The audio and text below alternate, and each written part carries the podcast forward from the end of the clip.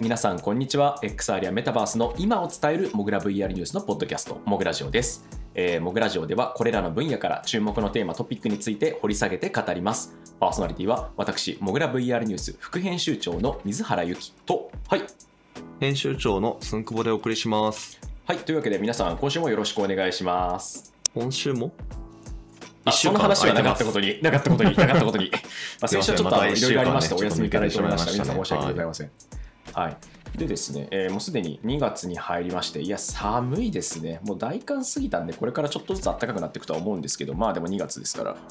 まだまだ寒いですね。そうまだまだですね。寒いです。私は寒くなると体調や精神状態が急激に悪化するので、あの最近は頑張って日向ぼっこするのと歩くのとちゃんとご飯食べようっていうのをね、心がけております。はい。はい。あの、先週休んだのはね、別にあの、水原さんのあの体あ別にすごい悪かったとかではないですね。はい。違う理由1です。週間倒れてたとかではなくて、ちょっといろいろな、ねスケジュールのこうさまざまな混み合いの都合によって、はいどうしても解きほぐせなかったのでね。はいはい。まあ、というわけで、えー今回のテーマはこちら。モグラネクストは AR、VR、VTuber を含むアバター領域に特化したリサーチコンサルティング開発サービスです。業界随一のコンサルティング力を武器に、開発、調査、アドバイザリーなど、幅広く企業行政機関の XR の取り組みをご支援しています。モグラネクスト公式サイトより、ぜひ気軽にご相談ください。ドン、はい2023年の MR ミクストリアリティはどうなるの？ということで、楽しそうですね、今ちょっと楽しそうですね。久しぶりだからですかね。日。はい、久しぶりだからな。はい。まあ、MR 複合現実、まあ、あのちょくちょくねあの、そもそも MR ってなんじゃらほいって言われることが多いんですけど、まあ、おおむね使われてるケースとかだと、まあ、あのよくうん。学術的な定義だと、そもそも VR も AR もこれに包含されてるみたいなカテゴリーになってたりとか。あの有名なね、ミルグラム先生のですね。あの図だったり、図ですね。はい。はい、あとはあの企業さんによってはあの VR っていうのは没入環境で AR っていうのは現実の上にあの情報が載ってる状態で、うん。MR っていうのは現実の情報を分かっている上でそこの上に、えー AR 的なまあ AR 的なというか情報的な要素が載ってくるんだよっていうふうに説明していらっしゃる会社さんもいらっしゃいますと、はい。なんであの結構学術的な定義とか、まあ、大体あの皆さんがこう目指しているところとかこういうもんだろうなっていうのは結構あるとは思うんですけどまあ学術的な定義を統一見解にするか企業ごとの見解を統一見解にするかみたいなまだちょっとデファクトスタンダードバチッと走ってるかというと微妙なところかなというふうには思いますね。皆さん結構思い思いの使われ方をしている、でちなみになんですけど、いやこういうなんかそのどの定義なのかわからんみたいな話って我々最近も直面してるじゃないですか。メまあタバースっていうやつで、12年くらいね。はい。はい。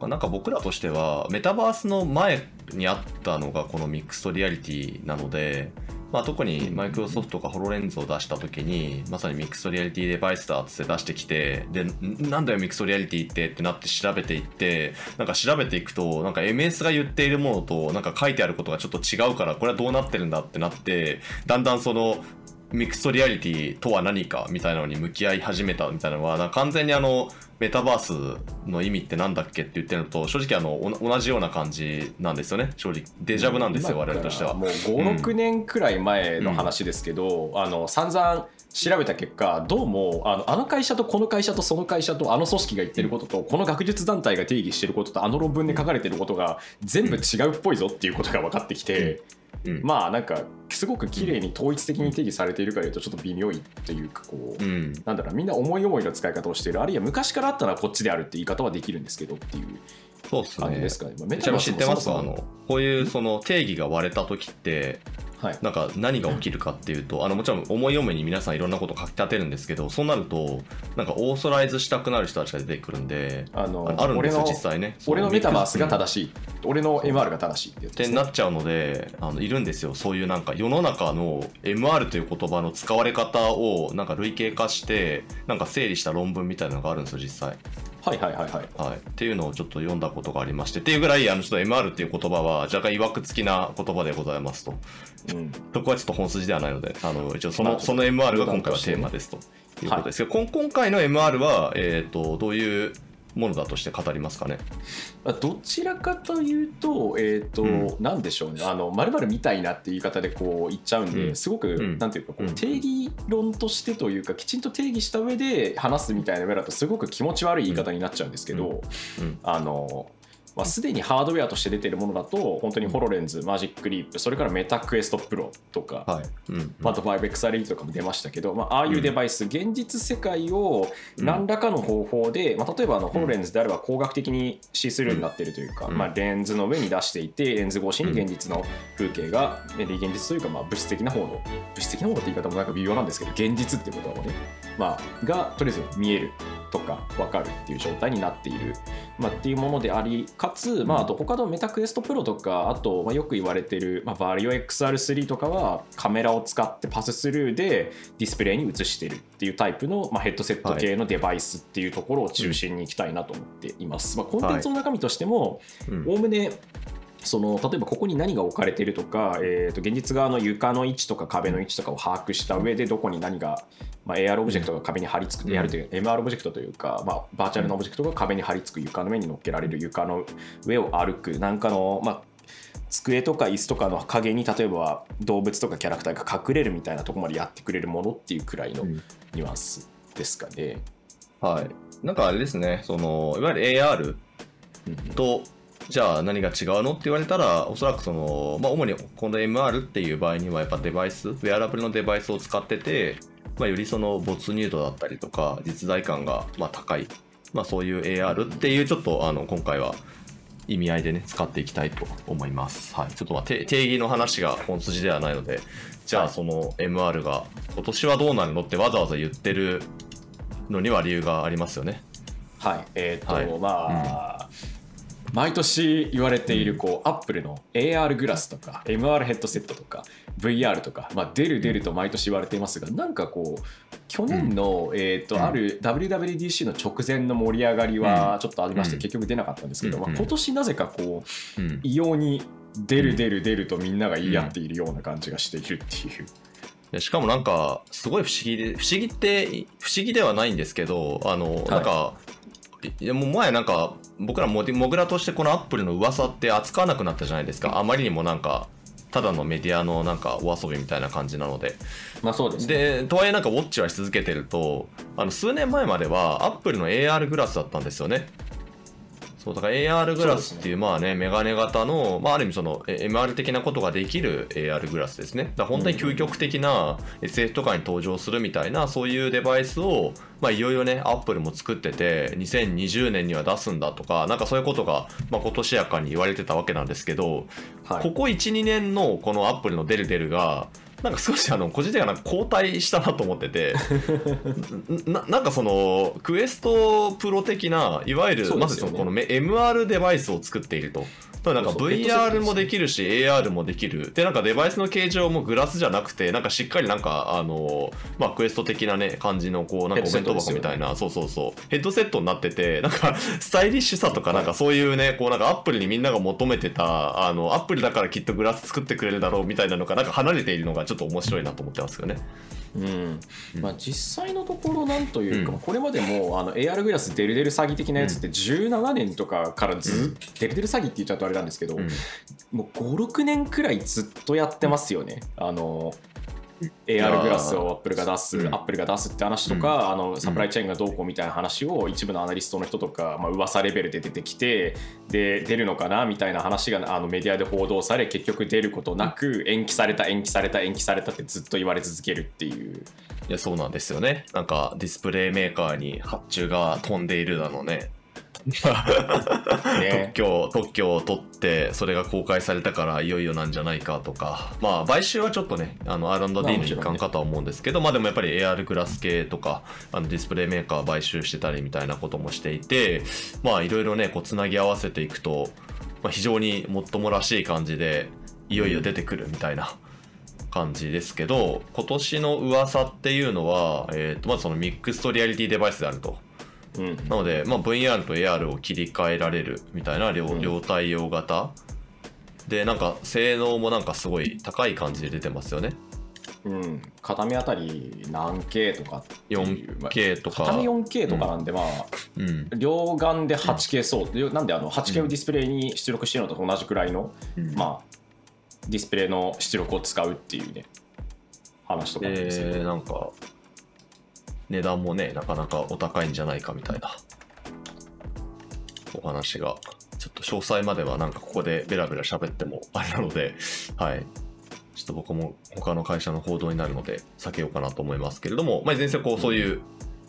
まあ、噂が出ていて、えーで、またこの時期に出る噂ってことは、結局は、えー次にあるアップルの一番大規模なこういうアナウンスのイベントっていうのは、えーと毎年5月に開催されている WWDC、えー、アップルの開発者会議で大体そこであの、まあ、特に新しいデバイスとかあの開発者クリエイター向けの新製品発表っていうのがそこで出てくるので、まあ、じゃあそこなんじゃないかっていうふうに言われてるわけですね。はい。まあ、ちょっとどどうなんでしょうっていう感じなんですが。うーんはいいやなんか、ね最新の噂みたいな話なんですけど。リアリティプロって書いてあるんですよ、名前。っていう名前ですよね。あのこの手の話って本当にモグラ上でもなんか毎回やってもデルデル詐欺になっちゃうし、もういい加減いいかなと思って取り上げなくなリアリテったんですけどィ OS が搭載されたリアリティ、この話もありましたねリアリティ OS うん。コードネームとかね、N301 とかなんか、すごい、うん。まあ、作ってはいるんでしょうけどね、内部でいろいろいろんなものを。ええええないということはいや絶対100%やってないってことはありえないと思うんですけど出るかとか発表されるかみたいな話のレイヤーになるとどうなのかなっていうところだとちなみに、ちなみに一応、い一言だけ、あの、もしかしたら勘違いされてる方がいるかもしれないのでお伝えをしておくと、あの、はい。よくその、アップルが出すっていう時に、なんか、青色のヘッドバンドで、で、なんか、頭の前面が、なんかちょっとスノーゴーグルっぽくなってて、真ん中にアップルのロ、あの、リンゴのロゴが入ってる、なんかそういうモック画像っぽいのが出てくるんですけど、あの、あれ、あれ公式から出てるんではないので、皆さん、あの、勘違いしないようにしてください。あのあれは誰かが作った妄想の？っていうねそうそうそう。の妄想のデバイスなんで。こんな感じになるんじゃねえの？っていう、この情報を受けた人たちがこんな感じになるんじゃねえの？っていう話を出してるだけなので。はい。はいあれは。いや僕は今年も出ないと思ってるんですけどね個人的には。僕も今年出ないと思ってます。2人ともこれじゃ話が終わっちゃうじゃないですか、はい。いや、今のところ話ノー、ノーですよね。はい、今んところノー派でございますと、うん。まあ、これについてちょっと後でなんでなのかについてとか、はい。なんでノー派なのってい。いううん。部分に関しては、あの述べたいと思います。で、はい。まあ MR デバイスとかで、まあ、じゃあ逆にあの、出る出るとか期待感ががいつの間にかこう、別にアップル自身は何も言ってないにもかかわらず勝手に高まっているわけですけど、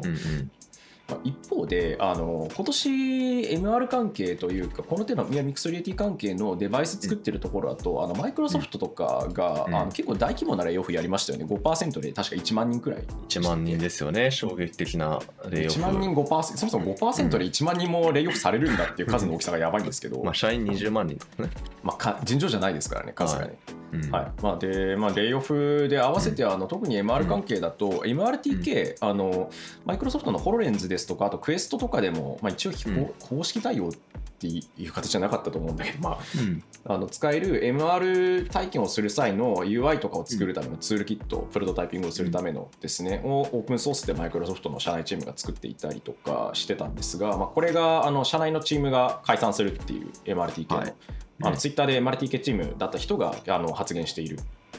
内容発言していましたと。はい。ということに合わせて、れですね。あの、オルトスペース？VR。はいえーとはい2017年くらいでしたっけ、あれ買収したの。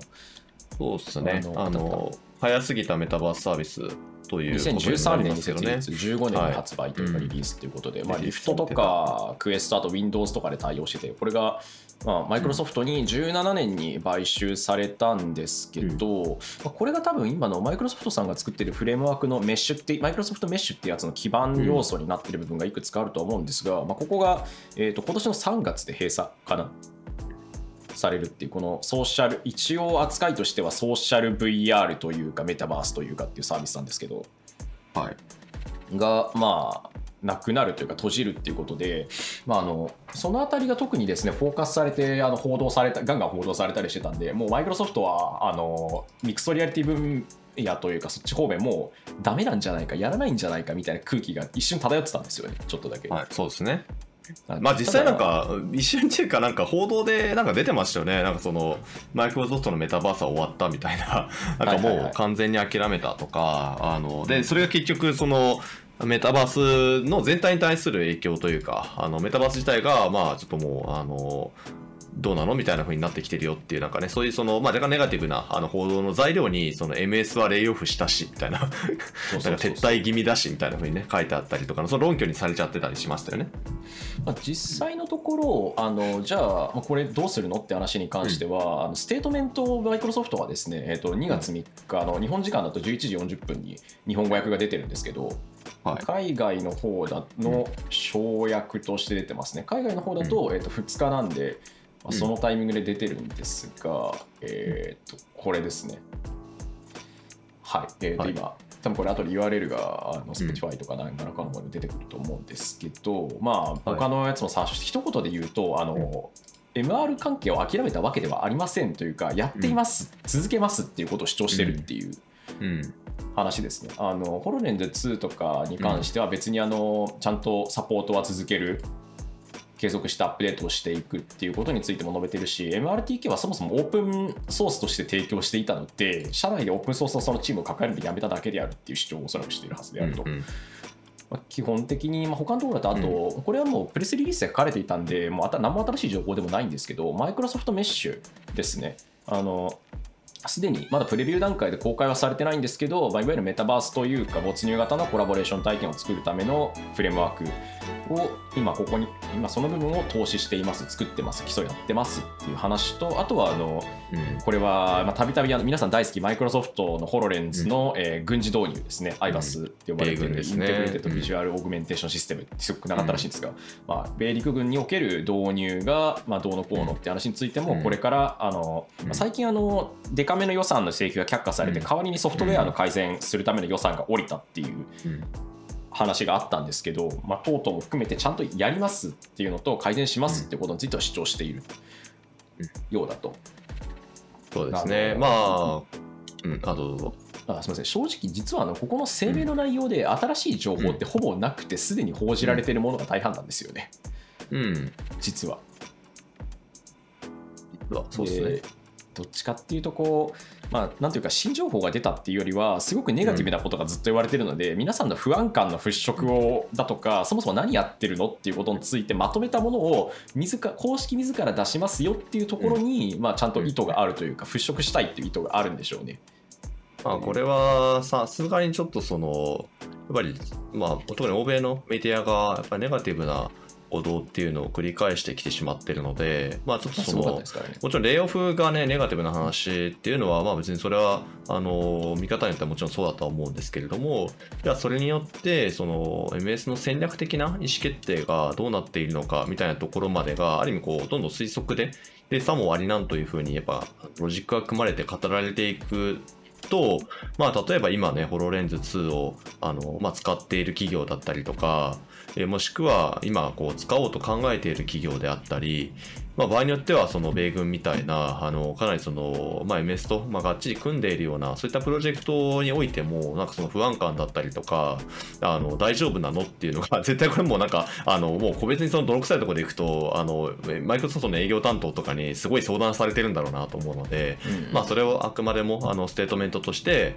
まあ、マイクロソフトとしては、まあ、少なくともこうですよと。まあ、いうのはあの出してきているということになります。まあ、ただ、もちろんこれがあの、じゃあ MS はそのレイオフがあっても、その MR の取り組みが今まで並みに継続しているのかっていうと、やっぱその、さっきも言ってたように、大事なところは言ってなくて、じゃあ例えばホロレンズ3の開発って本当にしてるんでしたっけ？次を期待していいんでしたっけ？みたいなところは当然ノーコメント触れられていないですし、うんうんうん、あとメッシュに関してもあのもちろんねその進展は少しずつそのアーリーアクセスをやっててとかアクセンチャーとコラボレーションしてダボス会議出したとかいうことは書いているもののもともとのメッシュのあのロードマップだと発表された2021年中に SDK を配るって言っててそうそうそうまあ、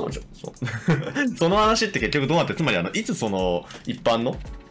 えー、ユユーザーというか、まあ、開発者ですね。開発者向けにそのあたりのプログラム提供し出すのかみたいなのが、まあ、まだ全然言及されてなかったりっていうことでまさにその新情報がないからなんかめちゃくちゃその前に進むって話では、まあ、ないというところですよね、だからなんかあの言われてるほどのなんか全くなくなっていく撤退するよとかではないっていうあのなんかものすごいネガティブではない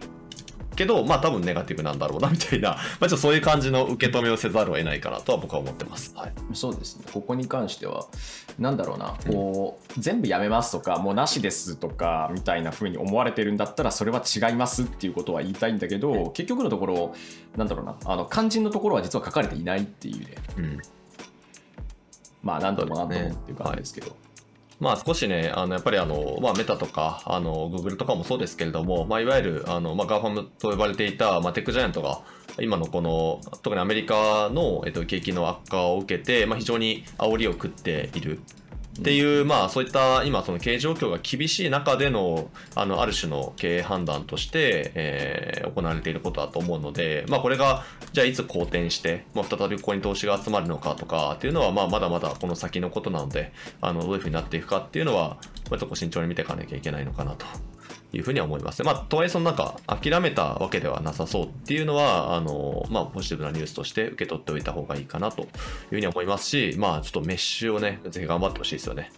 いや、僕あの、うん。メッシュのムービーめっちゃ良かったと思うんですよ。あれに、あのあれで実現する世界観。人とうん。バーチャルの人たちが同じく、バーチャルの人っていうかうん。なんか言い方がわなんか悪いというか微妙な表現になっちゃったんですけど あのカメラでキャプチャーされ、カメラとか360度カメラなり、うんまあ、ボリュメトリックキャプチャーで出てきた、えっと、キップマンの方がそっちでした、うん。あの現実側でしたっけ？ちょっと今パッと思い出せなくなってるんですけど。あのまあ、彼らがコラボラティブコンピューティングっていうふうにもともと言ってて、まあ、今はもちろんメタバースって言っちゃってるんですけれども、まあ、いわゆるその VR とか AR をもう本当に共通で扱っていくような VR ヘッドセットで没入環境にいる人も、えー実際にリアルの世界でじゃあ例えば何かコミュニケーションを取っている人も同じようにうん。えーリアルな世界にアバターが見えててとか、えーリアルな世界で AR で見ているものを、じゃあ VR のヘッドセットつけた人が遠くからその世界にダイブして、テレポートしてきて一緒に見ているだったりとか、なんかその、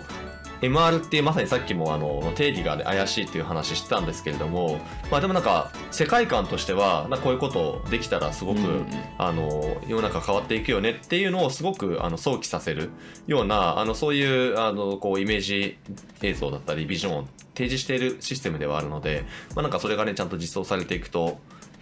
まあ、まさにこう前に進んでいくんだろうなとは思います。はい。ここはね面白い中身でしたからね。他のところだとあの、ん。マイクロソフトと同時期というかなんというか、いわゆる光学視スルーって言ったらいいんですか、うん。パススルーじゃないやつビデオを映す方式じゃないやつだと、はい。マジックリープなんかもまあ相変わらずハードウェア作ってますけど、うんまあ彼らもあの当初の時は当初はあのクリエイター向けっていう路線でガーッといって、結局大量の投資を集めましたけどうまくいかず、で今あの、うん。マイクロソフトの方からむか、えー、と今 CEO をむ新しく迎えてペギー・ジョンソンさんですね、うん。でだいぶ産業向けっていうところで打ち出してって結構事例が増えてったりとかこうあのアラブ関係との結びつきを強めてたりして、うん。まあ彼らは彼らで結構しっかりやってってるという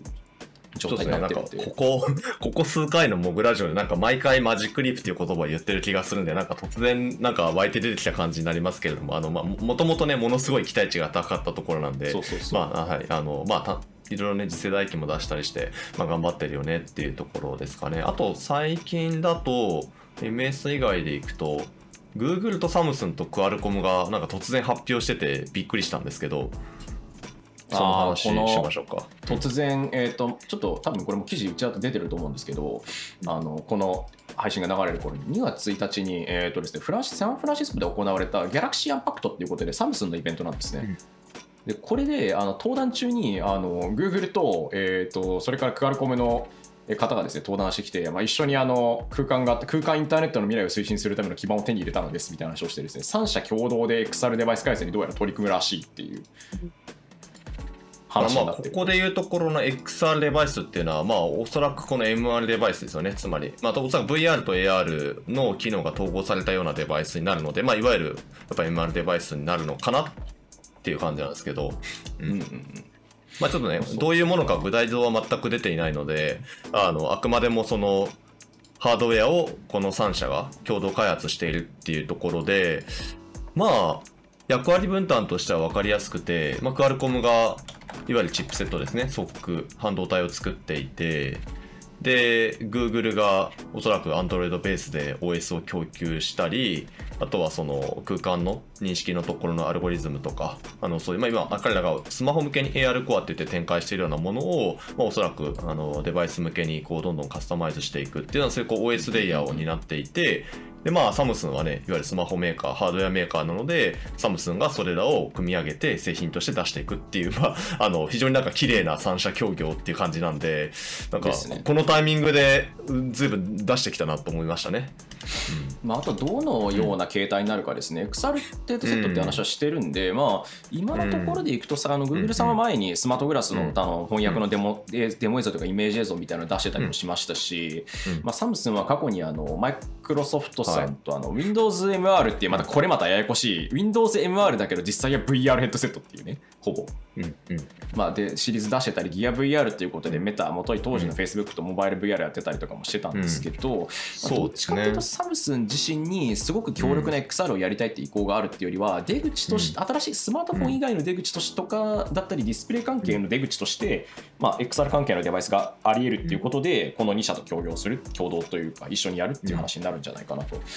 多分すでにあのメタがクアルコムとあの提携してクエストプロ向けのチップセットカスタマイズしてもらってるとかっていう話もありますし、うん、まあ、この辺りは今後 MS とかメタもこれらの、まあ、Google の枠があの MS サムスンクアルコムメタサムスンクアルコムとかになるんじゃないかなみたいなあのコラボレーションはありえるだろうなとはちょっと思ってます、正直、そうですよね。だからそこのサムスンの枠が逆にね OPPO とかえーとまあ、ファーウェイはちょっといろいろあったから多分ないと思うんですけど、まあ、ファーウェイなとか、はい、ないですよねまあとはいえあとはえっ、ー、とどこだ？えー、PC メーカーか HP とかねレノボとかね、まあ、実際レノボは今クアルコムと結構接近してますんで。って考えると、ね、まあなんかそういうふうにあのこのこの3つのレイヤーの共同っていうのはあの非常に今後同じそのクアルコムが全部半導体やってるのか全部 Google 側で OS レイヤーやるのかとかっていうのはもちろん全然別だと思うんですけど同じようにじゃああのこの3レイヤーそれぞれ、えー、こことこことここでみたいなのがあの多分あるんだろうなというふうには思いますね。うん、まあ、どこから調達してくるかっていう問題も結構ありますからね、うん、パネルもあのじゃあ JDI なのかどこなのかみたいなのとか、マイクロレッドだったらソニーなのかなとかいろいろあったりすると思うんですけど、まあ、あと実際これねその透過型かビデオかもわからないビデオバスなんかもわかんないんでなんか方式も謎っていうところで、あの、本当に現時点だと組みますっていうね。なんか、Google もね、撤退して今、スマホの AR だけやってて、まあ、一応ちょっと AR グラス出すって話は、すごいシンプルな AR グラスを出す、スマートグラスですね、出すっていう話はあるものの、あんまりその、次の新しいこう体験ができるものを作る作るっていうあのそういう感じのあんまり最近アナウンスがなかったりでサムスンはさっきもあったようになんか一時期はねすごいかつての Facebook オキラスと一緒に ギア VR っていうなんかもう結構早すぎる感じのデバイスを初速でめちゃくちゃ出してたけど、結局 Facebook とあの、まあ、たもと分かってしまってる。立ってしまってる、まあ、VR 死にましたしね、うん、とか、まあクアルコムだけはねもうあの完全に VR、AR、MR あらゆるデバイスのソックを提供しているというね。チップセットと、うん、あと、まあ、一応あの、うん、スナップドラゴン XR、いやちょっとうん、名前があやふやになってきた。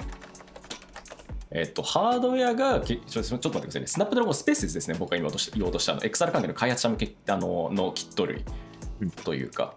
はい、プラットフォームっていうか、とか、あとはあの AR グラス向けのスナップドラゴン AR2 Gen1 っていうデバイス、デバイスじゃない、えー、チップセットが出てて、プラットフォームも出ててっていう格好になるし、リファレンスも出してるしってことなんで、まあ、全方位のその基盤のところっていうか根っこを抑えようとしてるっていうのはすごい分かりますよね、クアルコム自体もね。まあ、あの多分唯一、えっ、ー、と、まあ、いやでもどうなんだろうな。いや、チップセットの話をし始めると、アップルってっていう話が多分始まると思うんですよね。まあそうですよね。アップルはね、最近もう垂直統合で全部ね、インテルのチップセットやめて、自社で作ってますからね。で、M1 の実際、あ ARM のアーキテクチャで設計して TSMC が作ってるわけですよね、台湾が。台湾がっていうか、どこのあの工場で作ってるかまた別の話ですけど。そうですね、まあ、ファブレスを使ってね、作っているっていう感じで、まあ、ちょっとアップルの話にまた後でつながっていくとは思いますが、まあ、ちょっとそういう動きが出ているというのは、まあ、MR 関連非常に大きなトピックが急に出てきたなという感じですよね。そうですね。なんか急に、なんかにわかに盛り上がり始めてるという,、いううん。盛り上がり始めてるって言ってもなんか変な感じですけど、何度目かのこう波みたいなものとか山みたいなのがとかみんなの期待感を煽るような、煽るようなっていう方も期待感をなんというか持ってもらえるような動きがだんだんまた出始めたなっていうところが気になりますね。そうですね。だこれまででいくと、2016年は VR のヘッドセット。うんで、17年はちょっと、ねまあ、AR キットとか、AR コアとか、まあ、そういったスマホの AR で、まあ、それがその AR グラスにつながっていくのかみたいな話が出てきて、で、まあ、しばらくは、あの、いこの一体型の VR のヘッドセットの波っていうのが、まあ、特にクエスト2ピコ、5, 5からね、5から始まって、まあ、オキュラス GO とかもですね。オキュラス GO から始まってね、クエスト、クエスト2みたいな。で、まあ去年、えーメタクエストプロが出て、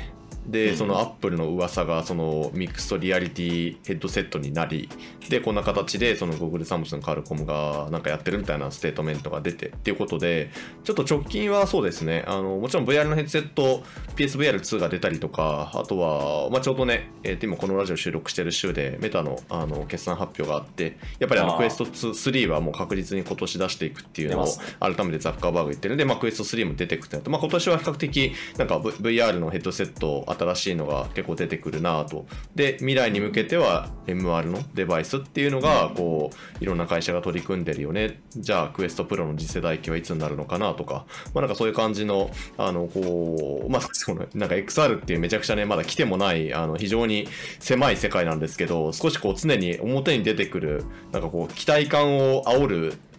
デバイス群がちょっとこう入れ替わっていくっていうなんか。はい感じですね。まあメタクエストプロとかもね、どうなんでしょうね。ちょっと去年、2022年の10月に出てきて、やっぱ値段が非常に、えー高かったっていうことと、あの、まあ、機能的にもね、そのものすごく、あの、何かが前に進むようなデバイスっていうよりは、本当にその、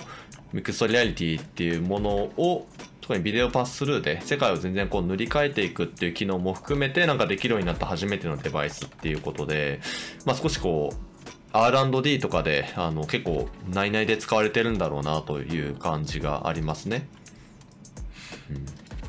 という感じでございますっていうね、まあ、はい。大手の動きだけがもちろん全てではないですし、パーツメーカーとかの方々のうん。部分がなければ成立しない話ではあるんですけど、いやフランスのねね。リンクスとかどうなったんでしょうね。リンクスね、いや、今年の2月なんで、つまりこれ今配信してるタイミングでは、はい。確かまだ。1月頃にあの、んアイトラッキングモジュールかなんかをつけ、もうつけられるようにしますって話をした上で、出荷が2月っていう話だったんですけど、果たして日本で着弾してる人どれくらいいるんでしょうね、購入された方。去年クラファンをねクラウドファンディングやってましてっていう、はいあのフランスの本当に独立系のスタートアップが作っスタートアップというよりは、えーまあ、スタートアップなんか一応資金調達してたんであの独立系のベンチャー企業が作っている、えー特にそうねメタとかの支配を受けないよみたいなのをすごい売りにしているあの一体型の MR のヘッドセット、ビデオパスするのヘッドセットですねリンクスあとは水原さん久々に久々に我々の大好きな我々の大好きな、我々の大好きな MR 界のダークホースことバリオはい。バリオでですすよね。フィンランもうド。MR といえばバリオですよね、僕らは。MR といえばバリオですねって普通の認識じゃないと思うんですけど、ね、明らかに業界の中でも。あのいや、なんだろうな、えっ、と、まあ、これ、バージョンってよく言われたりしますけど、実際はバリオとかワリオっていう発音らしいですよ、フィンランド語だと。はい、はい。っていうのを毎回話してるんですけど、うん。まあ、エアロ以降、あの、なんというか、ハイエンド寄りの VR ヘッドセット以降、うん。結構静かですよね。まあ、一方で、うん。あの XR3 っていうそのライダーとか RGB カメラとかも全部モリモリにしてる、うん。すごい重たいんですけど、うん。超高機能の高性能の VR ヘッドセットがあるんですが、これがあの、まあ、ビジネス向けというか、では結構ユースケースが広がってて21年から22年の間だけでも、まあ、うんイギリスの水道局とか交通局で、うん。航空ルフトハンザとか、まあ、うん軍事フィンランド空軍、うん車メーカーだとボルボで使われてますとかっていう話がガンガン出てきたり、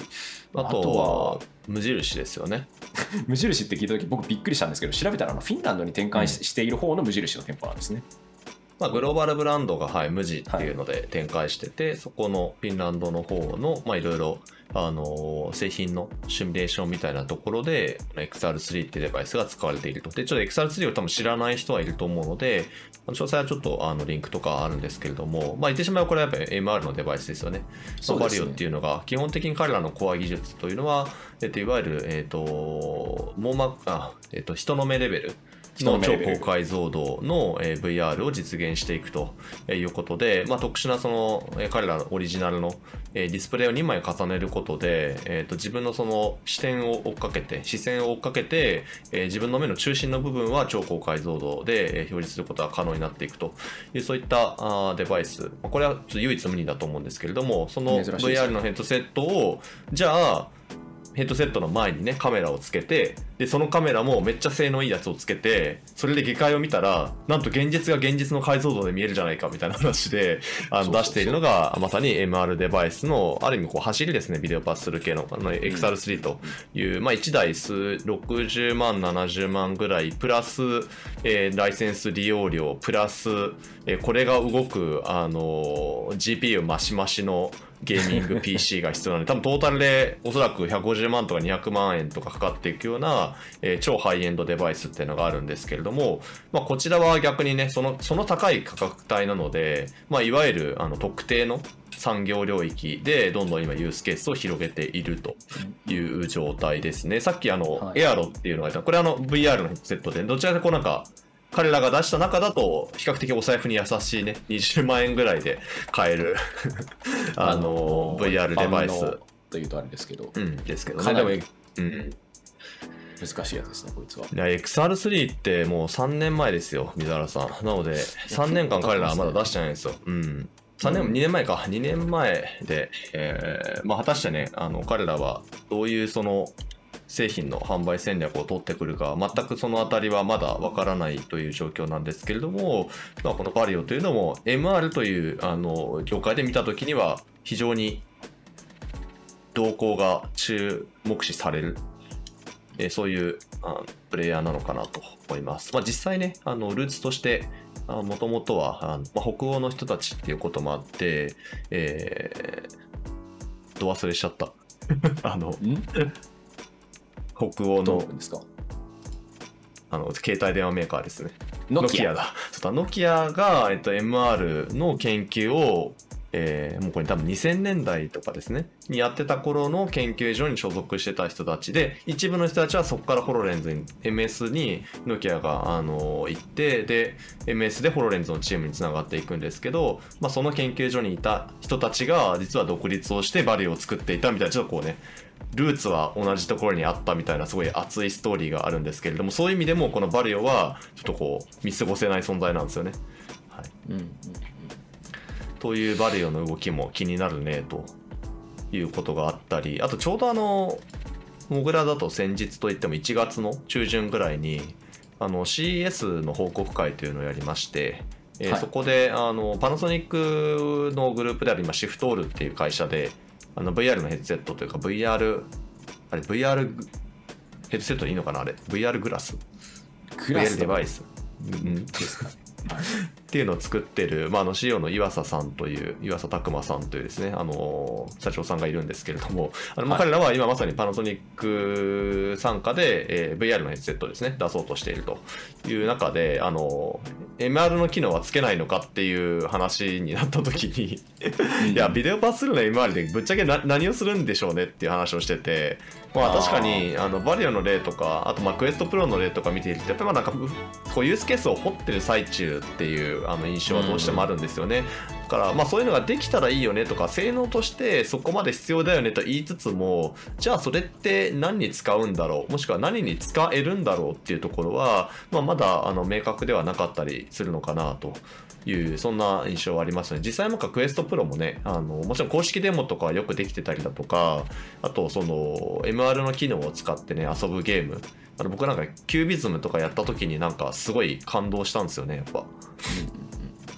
すごいくっきりと目の前に浮かんでいるなんかブロック掴んでパズルができるみたいな。あこういうのがまさに MR なのかとは思ったんですけどでもそれを別にね20万円のデバイスで常にやりたいかっていうとまだまだできないよねみたいなところがあって。そうなんかすごい、うんビデオパスするにせよその高額の C するにせよ MR でこううできて嬉しいことって何かっていう話に結局まあ終始してくるうん。というかそれができて、まあ、技術的にできるんですっていう話とそれができて嬉しいとかあるいはできないとおかしいとかできて当たり前だっていう風になっていく。なんでユースケースの話もそうなんですけど世の中の価値観とか世界観みたいなものがどれくらいのスピードでそれに追いついてくるかあるいはそれに追いつけるかみたいな話になってくると思うんですよね究極的には。うんうん本当に。なんかバリオとかはすごく分かりやすくあのテレポーテーション的なことができますとか、まあ、コミュニビジネスコミュニケーション使えますとかあと、まあ、現物に近いもので確認できるので、まあ、そこにメリットがあります優位性がありますっていう言い方を彼らはしてるわけですよね、まあ、あと VRSNS とか使ってる方ってやっぱそこの楽しさとみたいな話とか没入感のあるコミュニケーションっていうことだったりがよく言われたりするんですけどまあ、それがどう嬉しいのかをみんなに分かってもらうとかっていうところとどういうふうに嬉しくなるのかっていうユースケースの開拓っていうのが今まではまだこうなんでしょうね。めちゃくちゃ大規模かつ高速でイテレーションが回ってるっていう感じはしないので。まだなのかなとあのなんでしょうね。高額じゃなくてすみません、えーと、ビデオパスセルラーとあとキャノンさんとかは結構昔からやってらっしゃるんですけどね。MDR シリーズとかで。そうですね、キャノンもずっとやってますよね。で、MDR もね、最近新しいデバイス出したりとかっていうので、であのまあ、戦ってますよね。です。あのあれも結構いろんなところでというかビジネスのユースケースで使われてたりはするって話はみあの結構ピアノさん自身もリリースで出されてたりとかユースケースってことで紹介されてたりするんですけど、うん。まだまだどう使うかとかのワークフローの整備とかどうやったらみんな嬉しくなるのかっていうところについてはバチンとこういろんな会社さんが打ち出せてるかでいうとまだ難しいところなのかなっていう気はちょっとしてますね。うん。まあ、遠隔支援とうん作業支援とかすごい分かりやすいんですけどね、あのえマジックリフとかホロレンズがやってる。そうですね、そこはもうなんかめ明確に便利だから、あとはどれぐらいの精度で、あのどれぐらいの価格帯だとあの本当に現場に導入していいものになっていくのか。あとまあ電池の持ちとかですね。そういった部分も含めて、現場運用でどれぐらいあの使えるといいのかなっていう、まあ、そのあたりがこう手探り状態で、まあ、まさにあのさっきの米軍のホロレンズ2のアイバースとかそうですよね。から、うんまさしくそうだと思いますね。うん軍事の現場現場っていうとまあ要は戦場で天井なんですけど。あのああいったデバイスを使うとした時に必要なその性能だったりとか、えーもしくはまあその運用方法ってなんだろうっていうのをまさにえマイクロソフトとあの米軍が共同である意味大規模に R&D をしてるってことだと思いますのでなんかホロレンズ2とかってそのあたりの意識がすごく強か強かったっていうのは過去形で言うとあれなんですけど強いんですよね。はいあのホロ2が多分ホロレンズ1ってやっぱりすごくなんだろうまず出てきたって感じなんですよ。だからあれで何ができるか世の中の人と一緒に考えたいですって出てきてでやっぱ2になった時にすごく産業寄りになってったじゃないですか。うんでそれをさらに産業のこの用途だったらどうかっていう感じでもう本当に深掘りをしてるのがまさに今かなと思うんですけど僕なんかフォロー2が出てきた時にすごい印象的だったのがあればその工事現場ですごい使われることが増えてきたりあと製造業もやっぱ工場の中で使うからヘルメットにつけやすくしましたって言ってて。あのトリンブルと協力して協力してヘッドえっと、ヘルメットにそもそもついててバッテリーが増強されてるみたいな、ババッテリー増強されてるかどうかちょっと記憶にないんですけども、まあ、ヘルメットにつけてますっていうやつが出てきて売りに出されてたのはちょっと面白かったですねあれは。そうそうそう。っていう感じでまあよりそのねやっぱハードウェアなのであの容易にそのデザインとかって変えれないわけですよ、はい。だからモデルチェンジする中で、あの何か特定のリクエストに応えニーズに応えていかなきゃいけないっていうのが、まあ、まさにそのホロレンズ初代から2になったタイミングでちゃんとアップデートされてたりとかして、まあ、すごくそのなんかニーズに向き合っている、まあ、そういうあの進化をしているなと思いましたんで、まあ、これからそのとはいえね全体 MR っていう領域全体で見るとやっぱりまだユースケースは掘ってる最中だと思うので、まあ、各デバイスメーカーがねどんなニーズに向き合って、まあ、どんな風に改良していくのかとかもしくはどんなものをまあ初発あのリリンクスとかはちょっとコンシューマーとか意識してると思うんで、まあ、そういったところをあの掘っていくのかが、まあ、た気になるなという話をしていて戻りますか一番最初に。そう。アップルの話に戻りますか、ではい。はい。アップル彼らはの話ねどうするのかっていうのと、うん。なんでしょうね。ヘッドセットというよりは、まあ、そもそもスマートフォンの時もまあ結構いろいろと革新的なとかっていうふうに語られますけど、ん。まあいろいろ出してきてはいたし、インターフェースのところでタッチ系でかつあれだけ分かりやすくで指で使え指とか手で使えるみたいな話になってくるんですがっていうものを出してきた彼らがどんなインターフェースを用意しているのかってあのなんでしょうね。ヘッドセットのスペック云々よりもどのようなインターフェースを用意するのかが僕はとにかく気になるんですよね。人間とコンピューターのインタラクションの方法っていうか、なんて言ったらいいのかな。GUI を発明するみたいな作業に近くなると思うので空間コンピューティングって。その部分の研究がどれだけ進められてるのかっていうのはすごく気になります、うん。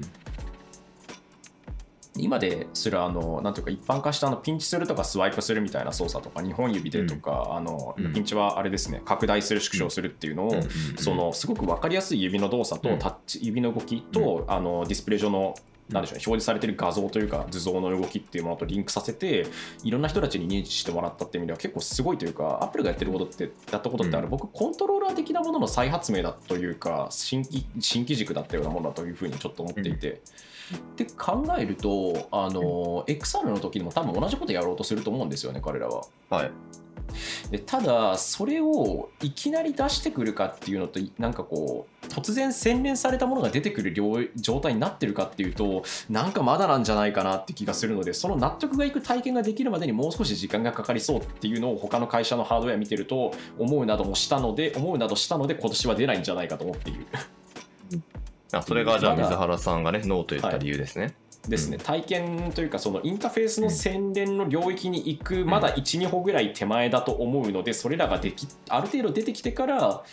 一番美味しいところを持っていく。うん。というか、みたいな格好になるんじゃないかなと僕は思っているんですが妥当性があるかどうか置いておきましょう、という感じでございます、私の予想。は、はい、うん。はい、出るか出ないかでいうと今年は多分出ないだろうと思っている。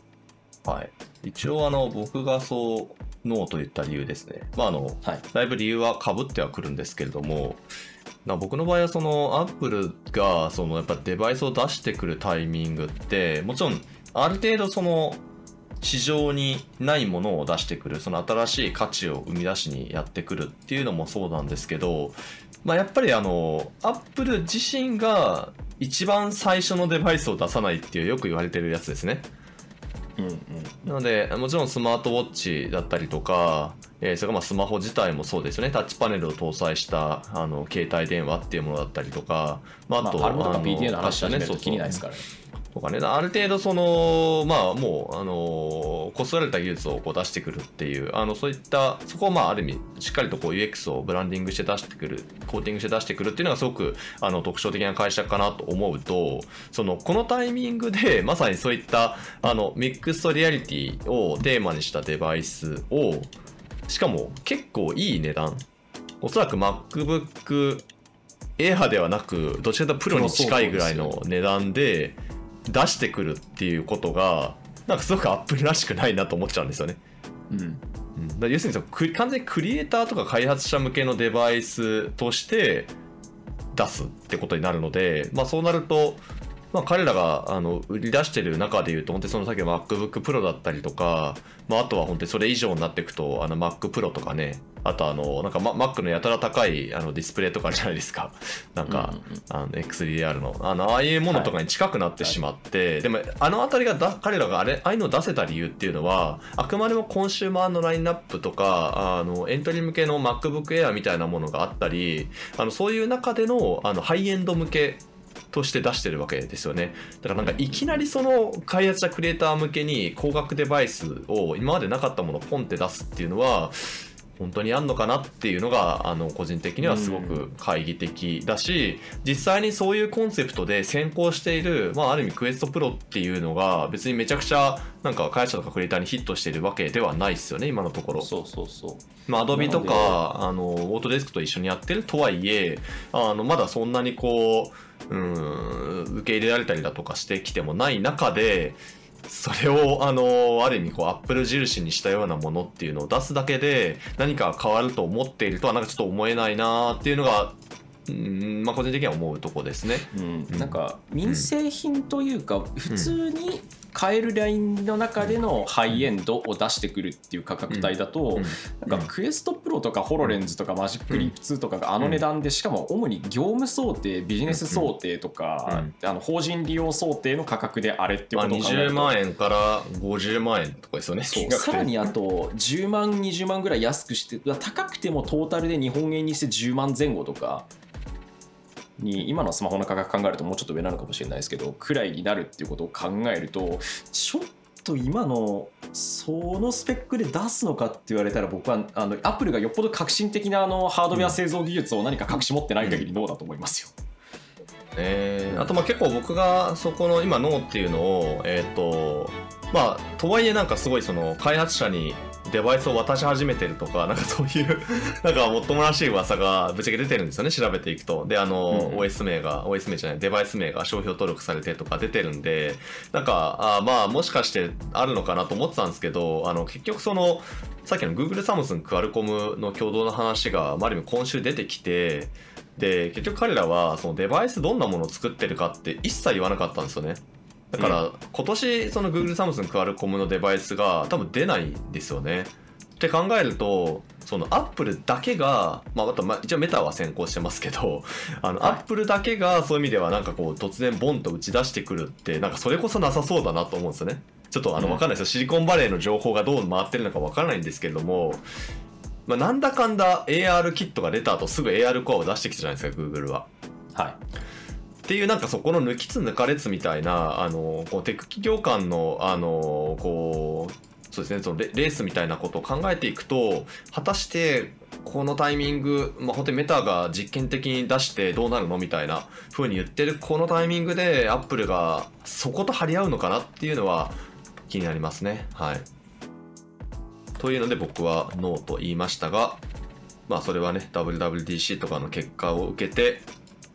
もしかして大外しみたいなことがあり得るのでそこはねあの、まあ、突然ね、はい、これで出てくるなん。かあのこういうのって大体こう、うん、出る出るって言ってる時絶対出ないみたいな、うん、まあ、記憶の仕方の問題だし、うん、言い続けてたらいつか出るっていう予言の自己成就みたいな話になっちゃうんですけど、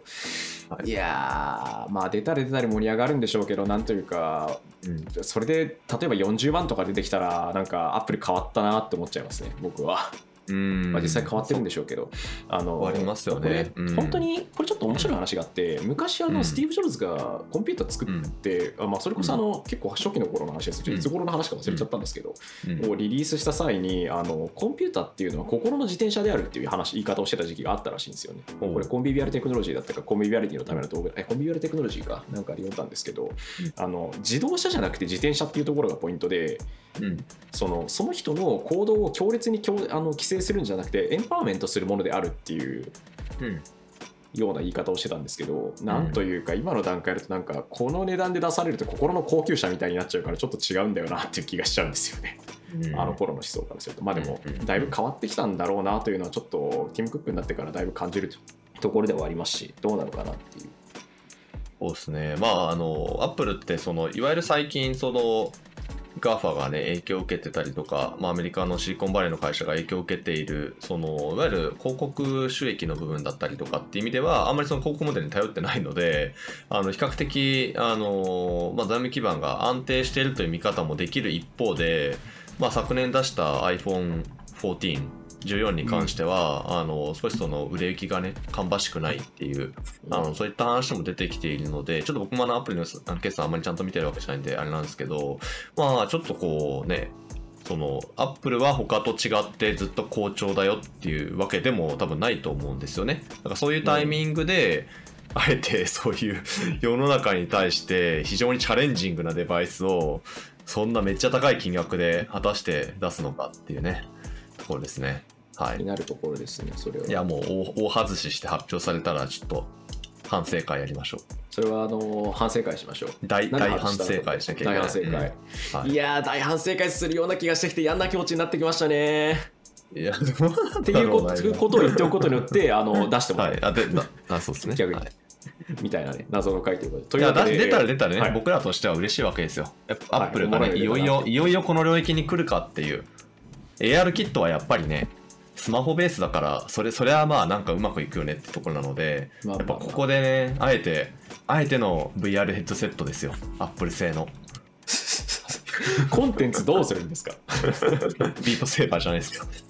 やっぱりか、メタがそこはライセンシングしてもらうのかな。うんまあでもそこら辺ちょっと難しいですね。まあでも、うん。いやどうなるかわからない。最初の頃のはいあの、Apple Store とかうん Google プレイも結構やばいのいっぱいありましたから。でもゴリラタグかもしれないですね、ゴリラタグ。選手それはちょっとね、怖い。アップルのデバイスでゴリラタグみたいな。めっちゃ酔いそうで怖いな、何にせよ。あのゲーム面白いからいいんですけど。というわけでですね、今回ちょっと最後のすごい雑談っぽくなっちゃいましたけど、まあ、今回はあの、うんこういう回もあってもいいということで、はい、かなりざっくばらんに2023年の MR ミックストリアリティはどうなるの？ということで、えーお話しさせていただきました。皆さんありがとうございました。えーモグラジオ今回106回ここまでとなります。パーソナリティは私、モグラ VR ニュース副編集長の水原由紀と、はい。編集長のスンクボでお送りしました。はい、というわけで皆さん今週もありがとうございました。また来週。バイバイ。